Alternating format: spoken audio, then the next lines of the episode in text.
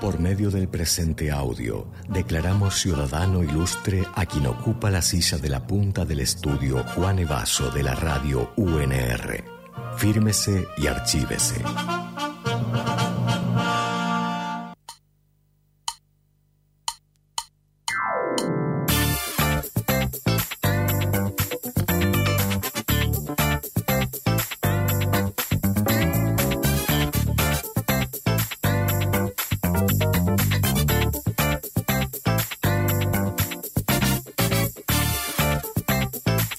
La ciudadana ilustre de hoy es cantante de Amor Underground, gestora y trabajadora cultural.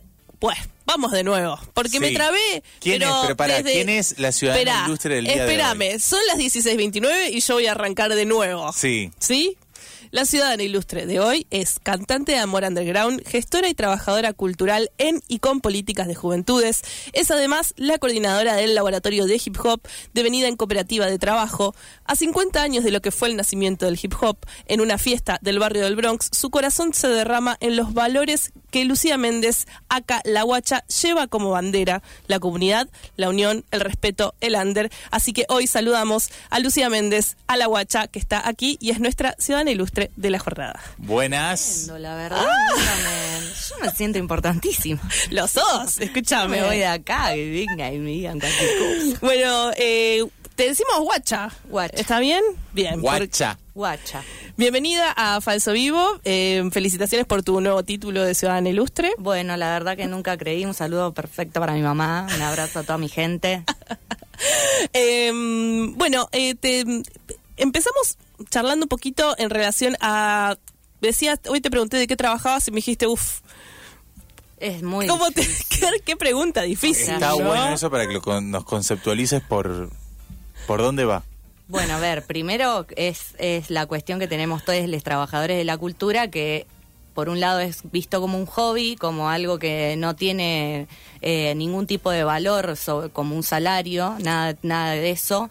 Así que estamos un poco condenados y condenadas a ser changarines y changarinas, ¿no es cierto? Porque también ese trabajo que no está reconocido implica mucho tiempo y esfuerzo tiempo que entonces no puedes venir a veces de la mano con tener un trabajo de lunes a viernes o de lunes a sábado de nueve horas y además de esas nueve horas ponerle cuatro o cinco horas más y bueno y así todo entonces es muy difícil así que yo eh, Lucía La Guacha licenciada en changas eh, pueden contratarme cuando quieran para lo que sea Ahí estamos. Eh, estamos justamente Bárbaro. hablando con la guacha. Eh, me gustaría saber un poco también sobre cómo, bueno, cómo fue tu, eh, un poco lo que decíamos en relación a la fecha de los 50 años eh, del hip hop, que se cumplió ahora el 11 de agosto.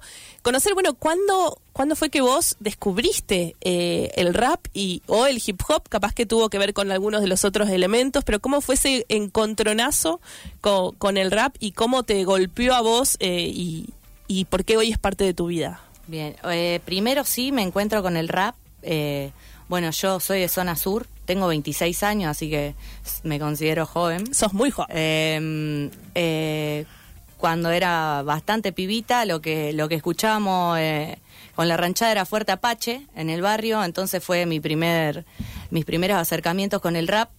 Eh, la verdad que si me preguntaba 10 años atrás, no me imaginaba estar hoy donde estoy y, militando esta cultura. Yo soy militante de Ciudad Futura. Eh, empecé a trabajar en el D7 hace un par de años y en Distrito 7, bueno, está sucediendo lo que es el laboratorio hip hop, va a ser nueve años. Empecé a participar como militante, de acercarme un poco al taller de rap y la verdad que empecé a conocer un estilo de vida, porque es un estilo de vida, es una filosofía de vida el hip hop, eh, abarca un montón, no solo de disciplinas, sino de maneras de pensar, de hacer, de compartir, eh, de generar vínculos. Eh, y la verdad que, por un lado, además, vengo de familia de artistas, eh, mi papá es- era músico, mi mamá artista plástica, orfebre, eh, y como que se unieron todos los mundos para poder pertenecer, que es lo más lindo, que es pertenecer a algo, decir yo formo parte de la cultura hip hop, yo milito, hago y transmito esto a los pibes y a las pibas porque, ah, no sé, yo personalmente siempre canté, siempre me gustó y nunca pude expresarlo de ninguna, o sea, iba a una banda de rock y no, porque la verdad que al final vos hacés los coros de no sé qué, eh, vos mejor tenés un tema, sos un tema invitada, qué sé yo, y el rap tiene eso de que no solo eh, era protagonista, soy protagonista, sino que cualquier género en el cual yo quiera explayarme, puedo hacerlo, porque eso es el rap, justamente, él nace el sample de cualquier género musical. Y ahí es libertad total, la verdad que, o sea, lo que se te cante vos podés hacer. Vos encontraste no solo un lugar, sino también un lugar donde eras libre. Exactamente, no, pero y no sé, es como, viste cuando decís, chau, el mundo se, se alinearon todos los planetas, bueno, es recién yo era estudiante de trabajo social, de ahí puede venir, eh, no sé, más la, la, la, parte sensible no desde lo artístico, sino de la empatía desde el lado más social, por así decirlo, en criollo. Eh, de eso se unen los mundos, justamente que yo soy artista, que me gusta cantar y que por fin existe una disciplina que me lo permite hacer sin prejuicio ni para mí ni, ni con los demás. Y de la mano también toda mi historia y mi bagaje, que es la lucha eh, que que arrastro por mi familia también y en lo personal, que es eh, por la cultura. Por poder generar un acceso hermoso, no sé, no solo como hacedores, sino para los consumidores y las consumidoras, eso siempre lo digo porque es difícil pensarte como, como hacedor de la cultura si tampoco hay una, una política cultural que te reconozca como consumidor o consumidora. o sea, no sé hoy cuánto está una entrada para ir a, ver algo. No, imposible. Sí, sí, sí, totalmente. Y es interesante esto que decías, cantabas. O sea, te quería preguntar, dijiste que tu padre era músico, eh, ¿cuándo entra la música? O, no sé, sí, la música, es decir, no sé, ir a las rimas, a la poesía, ¿por dónde fue que entró? Yo primero, igual ponerle bien pibita, me mandaron a, me mandaron a porque eso, no sé si me querían incentivar o sacarme encima. Nah, las dos eh, cosas. Las dos Yo creo que a todos un poco las dos cosas. No juzguemos a, lo, a los Porque yo hice danzas de los cinco años, pero... decís como, ay, ella era bailarina. Como, mmm, me parece que no me aguantaba. Te dan un palo de hockey para que juegue hockey, te una raqueta para Nunca un deporte. Ah, no, te dan un botín, te mandan a fútbol. No. Eso sí, encima lo más irónico, hace un par de años me di cuenta y le dije a mi mamá, porque bueno, me llevaron a danza, o sea, fui a clásica, a flamenco, fui a teatro, piano, guitarra, y nunca, como que, digo, nunca te, si hay grabaciones mías cassette cantando, digo, era como lo más fluido y lo más natural que me salía era cantar y era lo que más disfrutaba y como que, digo, nunca se te ocurrió llevarme a cantar. Claro. Pero bueno, se ve que no ocurrió. todo el día y no, ay, no, que no prende con nada. Danza, danza. La estoy mandando a danza, pastelería. No, todo, todo. Hacíamos. Ingeniería termonuclear. Y nada, eso sí, no, todo, todo muy artístico, muy artístico desde la expresión, de, del, del, cuerpo, del canto, del habla, mm. todo eso más que nada. O sea, la música, no sé, nace conmigo porque es mi mamá cantando, mi papá tocando el saxo, tocando la guitarra, mi hermano, tengo un, hermano mayor, él es trombonista, y bueno, llevamos 10 años, él tocaba la batería, así que era un, infierno. Era un infierno. Mi papá daba clases. Particulares saxo, mi hermano estaba en el altillo. Todo eh, extremadamente ruidoso. Todo ruidoso. Entonces, miren, por favor, la gente que me conoce y me está escuchando, ¿qué quieren de mí? ¿Qué van a pedir Bueno, el, rap, el rapeo nace en vos como una especie de, pedido de auxilio, de grito. Yo sí, yo necesito, por favor, canalizar. sí, ¿y cuándo aparece el rapeo? O sea, aparece eh, primero, entonces, la, la, cuestión del canto. Sí, porque bueno, ahí viste, hay una misma, hay algo también que resuena decir, eh, lo hablamos con Leito también creo la otra vez, que es mi compañero de banda, con, o sea, del dúo, la Frogman y, y Woman, no sé. Eh, ¿Por qué? Eh, o sea, ¿por qué? Como, ¿Cuál es la diferencia entre cantar y rapear? Como que mm. yo nunca termino de entender, decir que soy cantante, no me siento rapera, pero también rapeo y como esas cosas que nos vamos generando nosotros de, querer encasillar algunas cosas que para mí medio al pedo a esta altura, pero a la vez como que yo siento que lo, lo mío, antes de, de, que me guste el rap, era cumbiera. Y yo siempre fui en contra de todo. O sea, mi viejo estaban escuchando Coltrane y mi, hermano Lynn y no sé qué, y yo estaba escuchando Yarita la Zorra y, baila, y haciendo otra cosa. O sea, de eso contracultural, por así decirlo, porque ahí siempre me sentí cómoda, como que no había tantas miradas. Es algo igual que yo me imaginé en mi cabeza, porque mi, mis viejos nunca nada de querer eh, encasillarme, ni, ni, ni medio conservatorio, ni nada de eso. Ojalá hubiera aprendido. Pero no, es como que llegó de ese lado para mí, de escuchar, de ver que era algo mm, O que sea, podía ser, que pero podía ser. Las bandas de tu adolescencia, Las bandas, no, las bandas de mi adolescencia. Yo, yo cumbiera. tres, nombrame. Yaquita la zorra, una. Ella, Pilar. Ella una reina. Si no la escuchan, escúchenla. Ella evangelista ahora, pobre. Eh, a Yaquita la zorra, reina primerísima. Eh, segundo, vamos a poner de cumbia. Voy a decir solo de cumbia. Dale. Tito y la Liga, bueno, él canceladísimo, pero bueno, lo reconozco. Él, A vos te yo gustaba, está bien, claro, Yo en sí. ese momento él no estaba cancelado. Claro. Y Damas Gratis, Pablito, Claro. siempre. Esas eran como las tres. Yo escuchaba eso. Bueno, pero no tiene mucho que ver con el rap.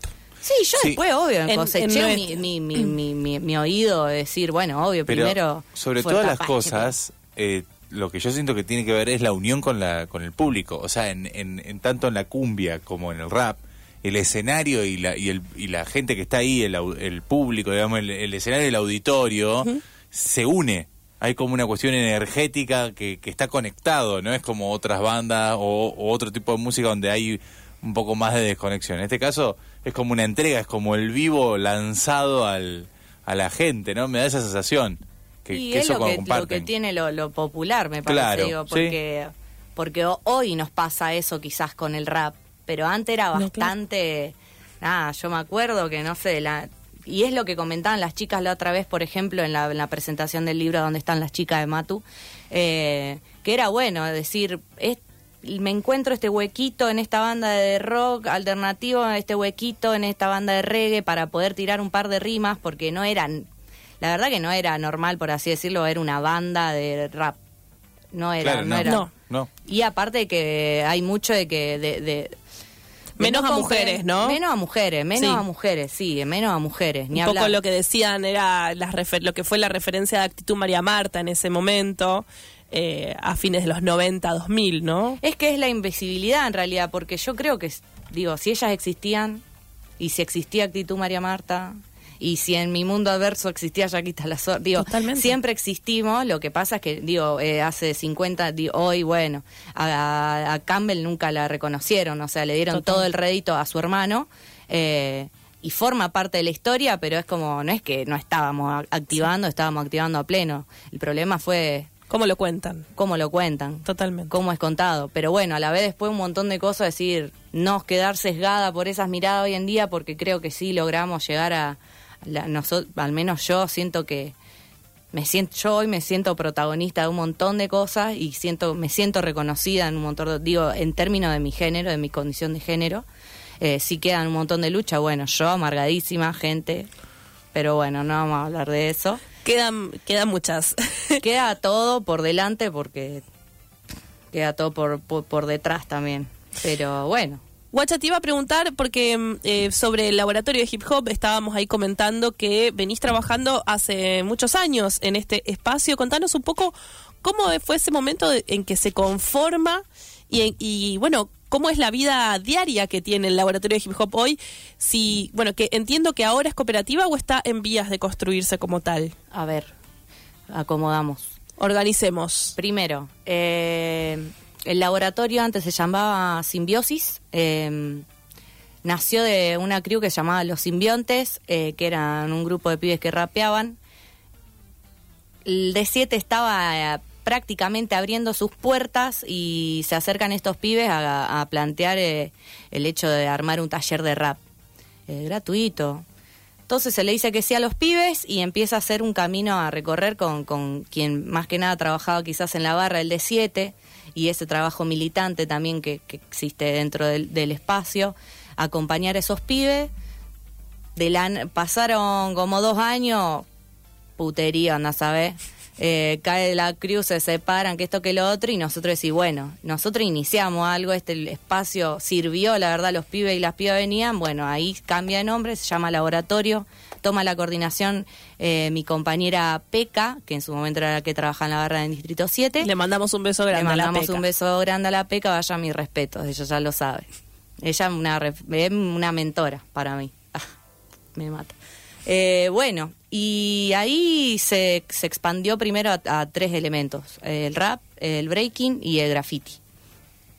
Todo muy underground ahí porque hoy sí tenemos, eh, nos autogestionamos con, un, con por lo menos dos convenios que, que generan un buen ingreso de plata Claro. en nuestro mundo, que pero antes era bueno, colecta de materiales para graffiti, no tener ni un parlante capaz, o ir utilizando lo que teníamos en el espacio, en D7.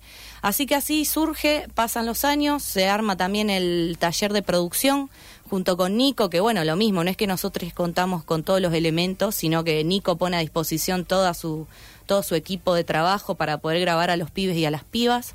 Eh, y de ahí, bueno, primero hicimos varios convenios con, el municipio, después con provincia, hoy estamos también con Nación, eh, y así vamos logrando autogestionar nuestro proyecto para poder buscar un poquito de dignidad entre lo que, eh, no solo para nosotros, sino para los pibes y las pibas también, de que tengan un espacio digno, de que se pueda compartir una merienda, de que sea un lugar, o sea, hay gilada que... Un lugar disfruta, donde Sí. disfruten y puedan Sí. estar y crecer, digamos. Y que todo sea para, para, para avanzar.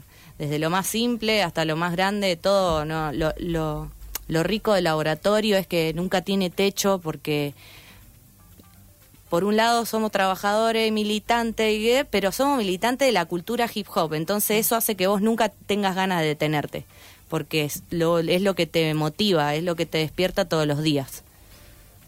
Qué interesante lo que, lo que vas contando. Y esto fue creciendo. Y vos fuiste además viendo, imagino, eh, reproducción, digo, eh, cada vez más gente que se iba acercando. Pánico. Porque se empezó a volver súper popular. Eh, no, lo... Terror. Bueno, en ese momento después pasa pu, pu, pu, qué sé yo, mi amiga Peca dice, yo ya me quiero ir a la mierda. Yo me voy a la mierda. Uh, Peca, qué sé yo. Y ahí ¿Qué, me que vio- ¿Estabas solo con Peca? No. Peca era coordinadora sola, Era- estaban los ah. talleristas, que en su momento había algunas duplas, eh, que hoy en día sí son todas duplas de trabajo. En, algún, en ese momento había algunas duplas, otras no. Eh, yo era, ten- y yo debería tener 20 años. Eras Y- muy chiquita. Y yo nunca había coordinado nada, obviamente. y bueno, ella me tiró esa y para mí fue un, un gran desafío como el que ahora esto de, de- de ahora somos un grupo precooperativo porque estamos esperando todo lo que es la, la- la legalidad, la matrícula de cooperativa y demás. Pero bueno, para mí que, que mis compañeros demás me pongan así como decir presidenta, por más de que no sea, porque realmente no es algo que signifique mucho en términos reales, pero sí personal es un desafío para mí, es aceptar esas cosas, es aceptar venir acá a compartir este proyecto, a, compa- a convidarlo con, con todos los que estén escuchando también. Eh, así que una práctica hermosa, personal y colectiva también, porque son más de 100 pibes y pibas que se acercan todas las semanas a los cuatro talleres eh, y realmente no tiene eso como no tiene techo yo espero que Juan Monteverde gane perdón Me encanta, me encanta, me encanta. Y es así. Porque, pero, sí, pero aparte porque estás súper trazada por la militancia, o sea, todo lo que vas contando, la militancia entra en tu vida casi que antes de, un poquito después del canto, digamos, o cuando. La militancia el, y pasa que el canto es como Está toda tu vida. inherente a mí Pero y- sí, y, y Y- la, y la militancia También, por tu casa, digo. por mi casa pero yo nada que ver yo la verdad que cuando era adolescente lo de pero delincuencia si ya a los 20 estabas coordinando... Claro, pero es que la digo, juventud la para nosotros es a lo de los 13 a los 17 años vos podés quedar embarazada. Vos podés quedar Claro. embarazada. y es peligroso. Sí, sí. ¿De quién quedas embarazada? Increíble. Entonces esa es la, adolescencia y después es como, bueno, ya está. Bueno, 18 no quedé embarazada. No quedé a los 17 embarazada. Ya cuando Bueno, era una adulta. Soy una mujer. Adulta total. Ahora sí. A ganarme la vida. Ahí empezaste a militar. Eh, a los, a los em, 18, eh, bueno, por cosas eh, de la vida, eh, me, voy me voy de Rosario, yo eh, escabullida la ley. Eh, vuelvo a Rosario y le digo y le digo a mi mamá, Sí. yo quiero hacer algo, yo quiero cambiar de vida, quiero cambiar de vida, no, o sea, yo estaba sola, ya nada, nadie con los que me juntaba tenía relación, así que estaba bastante sola y con ganas de hacer algo. Y no estaba embarazada, Y no era- estaba embarazada. importante. Y no había, no, tampoco tenía un hijo. Bárbaro. Claro, porque no puede estar embarazada y, con también un hijo. con un hijo. Puede empeorar. Eh, cuestión que ahí eh, me dice, anda a la Pocho Leprati, que era un espacio en el cual eh, cuando yo era muy chiquitita, ella militaba, mi, maí- mi mamá ahí, daba clases eh, para niñes de, ar- de artes plásticas. Eh, y yo caí, nada que ver ahí. pum, pum, qué sé yo, empieza a haber un proyecto que es Jóvenes y Memoria, que lo daban en el, que estaba, que bueno, y que sigue existiendo en el Museo de la Memoria, eh, pero que estaba diseminado en toda la ciudad, en distintas organizaciones, movimientos, eh, no sé, asociaciones civiles, bibliotecas populares, etcétera, y que después no- nos nucleaba a todos los pibes de la ciudad en el Museo de la Memoria para ir eh, trabajando sobre un proyecto de cualquier índole, sea quieras hacer un audiovisual, una revista, una canción, lo que vos quieras, con esta temática de la memoria. Eh, ahí conocí un montón de gente, conocí un montón de gente. Entre ellas nosotros decidimos hacer un proyecto sobre la educación en Tablada, que es el barrio donde nosotros cultivamos la onda, y mm, ahí conocí el bachi de Tablada. Y cuando conocí el bachi de tablada, empecé otra vez a decir, bueno, como que estaba todo bien lo que había conocido, pero no me no terminaba de cerrarme, de alcanzarme, de, de motivarme en esto de que yo quería militar y no tenía ni idea algo. encima, pero yo le Sí. decía a mi mamá, yo quiero que alguien me diga compañera. Andás a ver qué flashaba yo. Yo quiero que alguien me diga, evita, yo, evita. Y bueno, un día caí al bache así, hola, qué onda, qué sé yo, había un espacio de jóvenes, me sumé a ese espacio de jóvenes como una joven más y de a poco un poquito que me sumé a ese equipo de coordinación que era bastante tranqui porque íbamos ahí inventando sobre la marcha con los pibes, con las pibas más o menos que hacíamos en el barrio y después llegué al de 7 a eso, con esa, con esa experiencia previa, ¿no es cierto? Pero creo que, que es, o sea, Joven y Memoria es un proyecto que después nos íbamos encima a Chapamalar, a los hoteles de Perón, pibe y piba que capaz nunca, yo tengo mi tío en el mar y conocí el mar, pero las pibas y las pibas de los barrios, había la, la mitad de ese colectivo no conocía el mar. Y esa es la importancia de las políticas públicas, de cómo generar esas cosas para los jóvenes que hoy yo lo, lo pienso desde la cultura, pero es eso, es pensarlo desde la educación, de lo que vos quieras, pero más oportunidades porque realmente te puede cambiar la vida. A mí me cambió la vida y eso es lo que yo le transmito a, a mi gente, que, que a mí la política me salvó la vida, la militancia me salvó la vida, la música me salvó la vida y el hip hop me dio la gana de vivirla pleno porque disfruto, ya no sé si me imagino mi vida de otra manera. Hermosa esta charla que estamos Sí, teniendo con la muy, guacha, buena, eh, sí. muy inspiradora en un momento muy oscuro, Donde eh, necesitamos donde inspiración, necesitamos sí. inspiración, pero no todo es inspiración. Llegó un momento decisivo. La voz del pueblo. También hay quilombo. Llegó la voz del pueblo. La voz del pueblo que, que a veces es incómoda. El pueblo ha llegado. ¿Cómo estás, pueblo? Guacha, Acá, tenemos una pregunta para hacerte, ¿eh? bueno, Silencio, pueblo.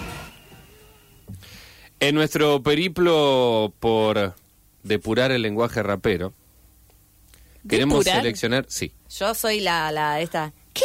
Habla bien. Ahora, ahora no vas a El responder. pueblo. Queremos seleccionar una única palabra para describir el trasero, sin importar el género, por supuesto.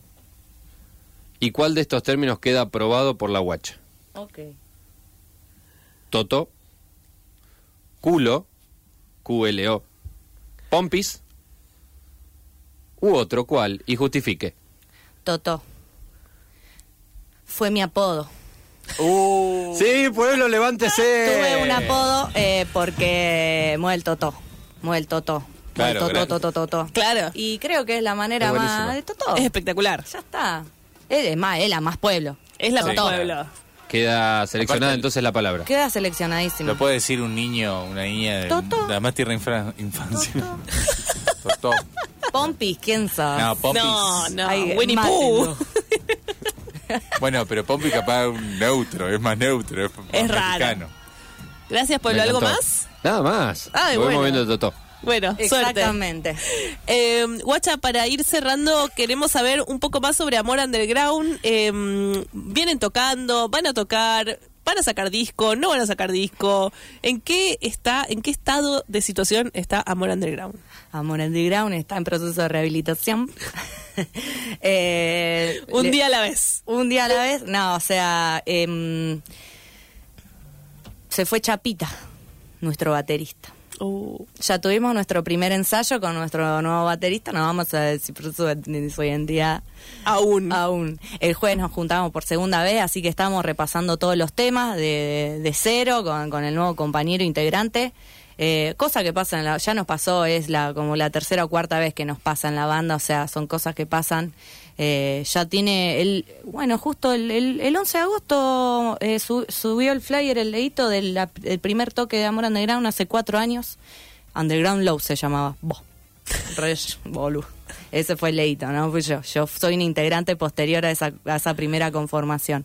Eh, estamos terminando de grabar dos canciones, dos singles que van a salir no sé cómo ni cuándo, la verdad. Eh, eh, uno es Álamo y el otro es Rangos.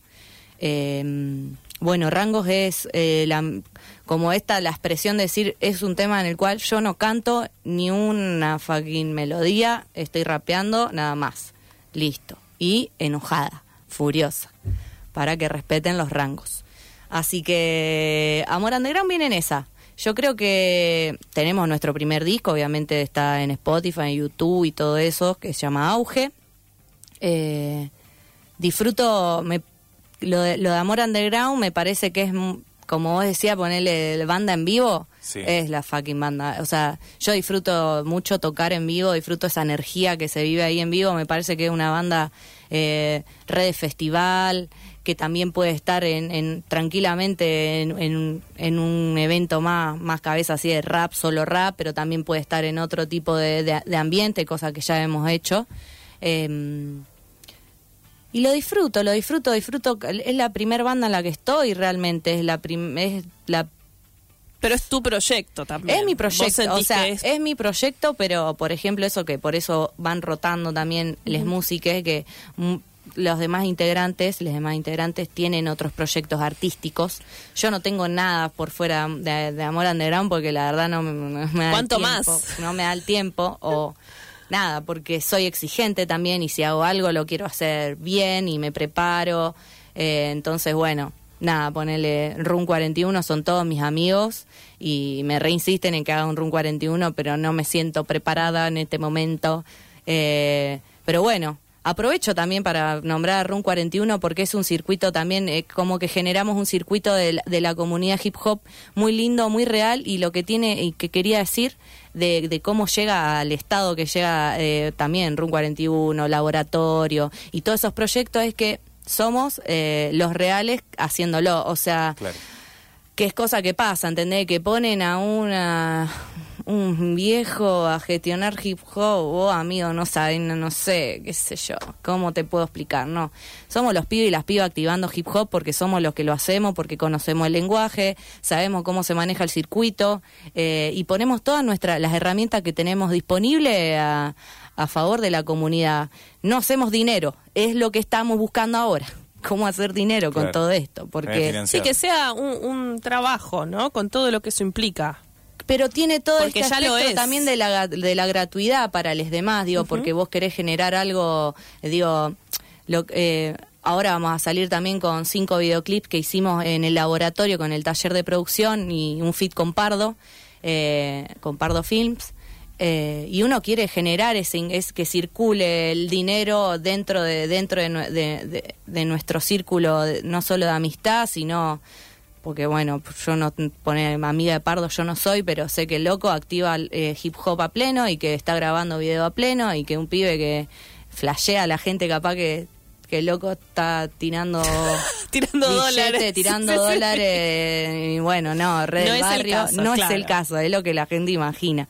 Eh, y cómo hacer que todo eso que vos querés que, que el- porque el RUN 41 también, hay muchos que son, eh, y muchas que es la primera vez que hacen un video, que se ven en HD, que se ven con esa calidad, que se gra- que se los ve grabado de esa manera, y es inspiración, porque de ahí vos ya te vas motivado, motivada para después, bueno, juntate tu morlaco, jugátela y ve como mierda generar tu propio contenido también como artista. Pero bueno, en todo ese espectro de que vos querés generar algo al- algo gratis, algo gratis para los demás, ¿no es cierto? No cobrarle a- algo eh, se hace muy difícil, se hace muy difícil, pero es como el objetivo que uno tiene Claro. también, de que sea accesible, de que genere algo, que tenga un impacto para aquellos y aquellas que no quizás no tienen de primera mano la, la posibilidad de acceder a eso. Entonces, bueno, ¿cómo lo hace sin el Estado? Claro. Estamos escuchando a la guacha y están escuchando a una artista autogestiva completamente y está tirando todas las, las aristas que te van pasando por la cabeza una, una, una al lado de la otra. Eh, parece un manual, ¿no? De cómo, cómo- todas las cosas que tenés que estar pensando Así es. cuando querés eh, presentar algo, cuando querés armar algo, cuando querés mostrar algo. Ay, es que justo me dijo salir re linda una. Saliste re linda. ¿Qué me pregunté? Eh, no, no, solo estaba repasando todo lo que mierda, lo bien que estuviste, lo bien que estuviste. Pero no, había una pregunta. ¿No? No, No, la ¿cómo verdad que no. Te decía que cuando ibas hablando, eh, Sí, era te iba como tirando la- te- como manual uno- de autogestión. Claro, el manual de autogestión lo ibas tirando casi de memoria, te iba apareciendo todos los ítems en la cabeza y lo ibas tirando uno al lado del otro. Bueno, eso también lo hablamos en, en- en la presentación, eh, de que mm, no sé cómo, cómo a veces expresarlo, porque no, todavía no lo tengo tramitado en mi, en mi cerebro, porque la autogestión, bueno, eh, es como... in- del hip hop es como una herramienta fundamental, eh, una de eso, de eso que te digo, ese estilo de vida, Claro. la autogestión forma parte de eso, eh, pero bueno, como decía en la charla es que también todo eso se va generando por justamente esta falta de respuesta de un Estado que, que se haga un poco más cargo de, de- de- de que nosotros tengamos algún espacio cultural para poder ir a rapear, de que no solo sea el lugar de que tenés que vender dos mil tickets de no sé cuánta plata y que... Sí, que no sea la lógica del mercado la que la única lógica, Claro. ¿no? Claro, que no sea la única lógica la lógica del mercado. Eso eso es fundamental. Eh, y ahí es donde se mete la autogestión. Y También donde a- debería estar el Estado No, también. y donde tenés- también debería sí. de- que lo está digo porque nosotros nosotros yo te digo nosotros somos el laboratorio un eje- es un espacio autogestivo ¿Por qué? A través de convenios. Pero es autogestión, porque esos convenios hay que sostenerlos, Claro. hay que llenar planilla. Y había que conseguirlos. que- y había que conseguirlos, había Sí. que Sí, claro. presentarlos y, y que- y defenderlos. sí, exacto. Y- es un lugar ganado. como que no es solo la autogestión vender rifa, vender una remera, o digo, todo eso forma parte de eso, pero hay un montón de otras herramientas autogestivas. Sí. Pero bueno, ahí es como, por eso también llegamos a, a este punto de, de conformarnos como cooperativa, intentando generar eh, este híbrido de, de, de, consider- de no ser ni el Estado, en el mejor de los casos, ni tampoco ser eh, algo de del ámbito puro privado, sino bueno, una empresa que gestione lo común, que trabaje desde, desde, desde esa perspectiva, pero bueno, con un montón de dudas, con un montón de dudas y, y esperando lo mejor para esta ciudad, ¿no es cierto? Pero siempre para adelante. Estábamos hablando con la guacha Lucía Méndez. Te agradecemos muchísimo que hayas pasado por Falso Vivo. Felicitaciones por tu título de ciudadana ilustre. Tremendo. Y bueno, y lo mejor para vos y para el laboratorio de hip hop, por supuesto. Bueno, y aprovecho hoy, eh, bueno, dos invitaciones. A ver. Eh, hoy a las siete y media vamos a estar en, Ca- en Casa Brava, también en una invitación a todos los trabajadores de la cultura, eh, una invitación de Juan Monteverde, claramente. Bueno, yo soy una per- yo soy un legado, yo soy el legado maldito. Eh, así que todos los artistas también que quieran participar a poder construir eh, con nosotros, bienvenidos sean. Y el domingo 20, a partir de las 4 de la tarde, va a estar Plusito. Vamos a estar eh, activando en el D7 terrible charla de justamente el hip hop como filosofía de vida. Es libre y gratuito, apto para todo el público. Así que están todos invitados para acercarse el domingo a las 4 de la tarde. Muchas gracias, guacha, por pasar. Chao, muchas gracias. a Seguimos hasta las seis.